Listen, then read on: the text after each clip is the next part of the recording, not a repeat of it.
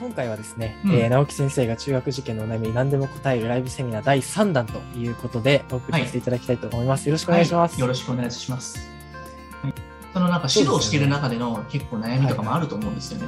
うーん、なるほど、なるほど。うんあ、これはですね、最近あの保護者様から伺ったお悩みなんですけれども、ええまあなんかそれこそやっぱ大手塾のそういう、うん6年生でも模試って受けるじゃないですか。はいはいはい。6年生のこの時期、10月から12月にかけての模試の偏差値っていうのは、一体どれぐらいあの本気で受け止めるべきなのかっていうところをご質問いただいたんですよね。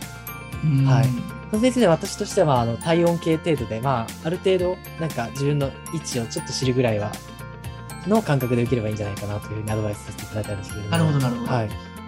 あの、まあ、偏差値前も話したんですけれども、そのなんか相対評価だから、みんなが取れるところを落とすと点数がぐっと下がるよね。はいはい、そうですね。うん、そこを理解した状態で多分見ていけばいいと思うんですけど、うんただ、その自分の単元のところで、結構なんかあの、毎回同じようなパターンで落としてて、自分の志望校のところで、結構その傾向が出てるってところは、そ早急に直した方がいいですよ、そああ、そういった形で利用するんですよ。単元、苦手な単元をそう数値というよりかは、その中で数値でそれぞれなあのなんとかさんのところができできてないとかあるじゃないですか、単元はいのこと。だからその偏差値全体で見るというよりかは、その単元ごとのグラフで下がっているところをいかにそこを埋めていくかってところをやっていって、それと自分の過去問のその志望校のところとすり合わせして、そこのマッチング度を見ていって、評価していくっていう方がいいと思いますよ、そこは。なるほど。ああ、それはすごく。それやると、おのずと次の偏差値も多分改善されると思うんですよね。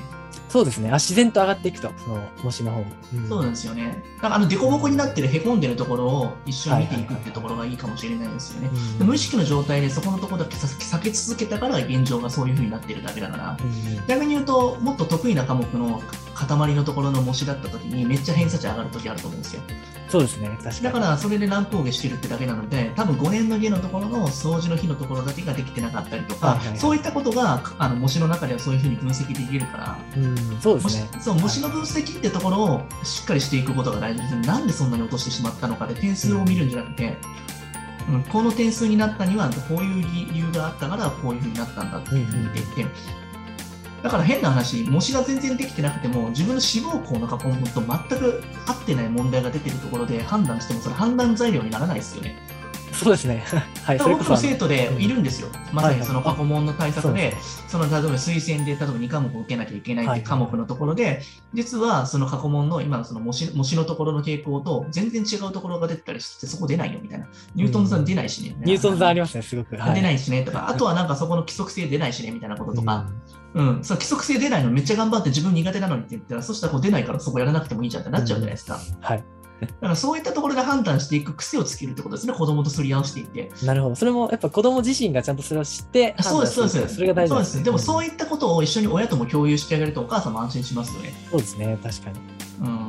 ああ、なるほど。普通の塾だとやっぱりそこまでは丁寧にしていや無理でしょ。一人一人そんな対応できないでしょ。やっぱあんなに大量いるんだから、うんそれを相対的に見るしかできないから、ああいう感じで出してるので、自分の子供に合うかどうかってやっぱマンツーマンとかでこうやってすり合わせるしか無理でしょ、どう考えても。そうですね。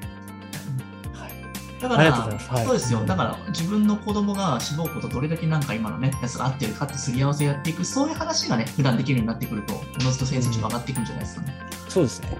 うん。これ今ので大丈夫そうですか？はい、いいと思います。ありがとうございます。はい、よろしくお願いします。今日はありがとうございます。失礼いたします。失礼します。ありがとうございます。